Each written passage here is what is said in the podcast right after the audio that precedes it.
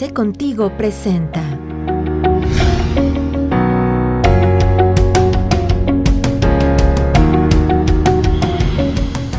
Bienvenidos a Arce Contigo. Actualmente en México existen 44 normas oficiales vigentes, las cuales son de observancia obligatoria para el sector empresarial. Es importante que todos los empresarios vigilen el debido cumplimiento de estas normas, ya que en ellas se prevén cuestiones de seguridad, salud y organización, entre otras cosas, y así evitar con esto multas por parte de la autoridad laboral. El doctor Oscar Rivera nos platica al respecto de este tema.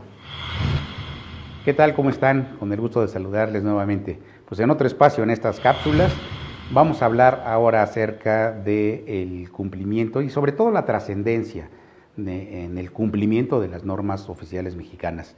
Eh, quiero ser muy precisos, ah, estaremos hablando que existen eh, pues más de 700 normas oficiales mexicanas, eh, porque cada Secretaría de Estado, en el ámbito de su competencia, tiene la posibilidad de poder emitir normas oficiales al interior, evidentemente, de su operación organizativa y, que tiene que ver desde luego con su competencia. Así, la Secretaría de Trabajo y Provisión Social emite sus propias normas mexicanas, eh, oficiales mexicanas, por supuesto, la, Secretaría de, Salud, la Secretaría de Educación Pública, vamos, este, cualquier tipo de secretaría tiene esa posibilidad. Entonces, existe en cuanto a su observancia y en cuanto a su cumplimiento, pues una eh, infinidad de, normas que tiene que cumplir, desde luego, el, el destinatario de la misma.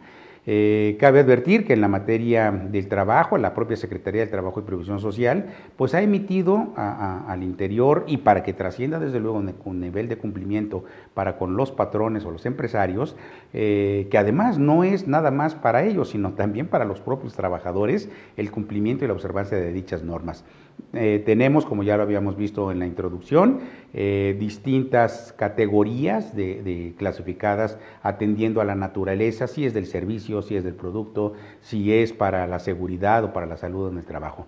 Eh, la realidad es que su cumplimiento, más allá de un tema impositivo, de un tema de sanción, de un tema de que si la autoridad te ve y, que no cumples y te imponga una sanción, pues lleva eh, en el ámbito de su observancia un tema eh, más allá eh, de, el estricto cumplimiento de una, de una ley, en este caso de una norma coercitiva.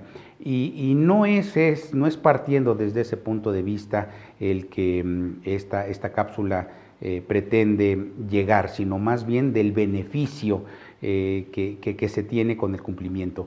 Eh, entendemos que más del 98% de la planta productiva en el país eh, son micros y pequeñas empresas. Y no por ser micros y pequeñas o medianas o grandes empresas, tienen la obligación de cumplir o de observar estas normas. No, la misma, la misma ley, las mismas normas oficiales mexicanas, el mismo reglamento de seguridad eh, y salud en el trabajo establece que cualquier empresa, y esa empresa eh, no en términos de lo que establece la Ley Federal del Trabajo, el artículo 16 de, la propia ley eh, en su definición, sino, sino como centro de trabajo aquel que tenga dos o más trabajadores. Y en ese sentido, ese centro de trabajo, esa empresa, ese patrón, pues tendrá que evidentemente cumplir con este marco normativo.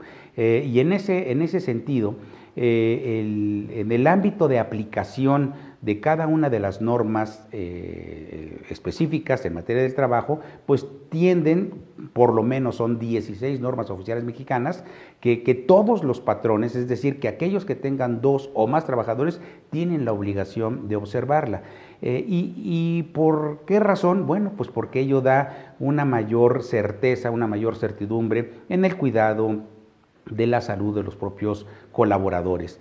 Eh, y, no tan solo se constriñe en, la salud y la preservación de los mismos, sino también en eficientar la actividad em, eh, que realizan los operadores al interior de las compañías. Es importante atender a la capacitación, es importante atender al adiestramiento, como lo mismo es para la salud, pero también para poderles generar eh, a los propios trabajadores ese sentido de pertenencia, eh, que, desafortunadamente a lo largo del tiempo pues se ha ido minimizando, se ha ido despojando esa pertenencia de los trabajadores. Ahora, con estas modalidades actuales, en el desarrollo de las em, relaciones obrero-patronales, pues se ha perdido esa pertenencia porque las modalidades te dan contratos a prueba, te dan contratos de capacitación inicial, te dan contratos por una temporalidad efímera que al final del día, en dos meses o en tres meses, no se logra alcanzar una pertenencia para los trabajadores. Los bonos, los premios, las gratificaciones, las compensaciones que van de la mano precisamente con ese quehacer que, que tienen los, los patrones para poder preservar una mano de obra calificada, desde luego que le invierten, por supuesto que tienen que, establecer programas de capacitación, de adiestramiento, pero no lo hacen a priori, no lo hacen porque son patrones bondadosos, lo hacen porque se encuentran plasmado precisamente en las normas. Y es así como eh, eh, el cumplir eh, con estas normas oficiales mexicanas se puede y, se tiene sin duda un gran, eh, una gran participación, un gran objetivo que es al final del día el, que se pueda dar a la propia base eh, colaboradora de las empresas esa seguridad, esa estabilidad en el empleo, un trabajo digno. y, y en ese contexto, pues me parece que la pertenencia nace precisamente del corazón y de la mente de cada uno de nuestros colaboradores. Muchas gracias.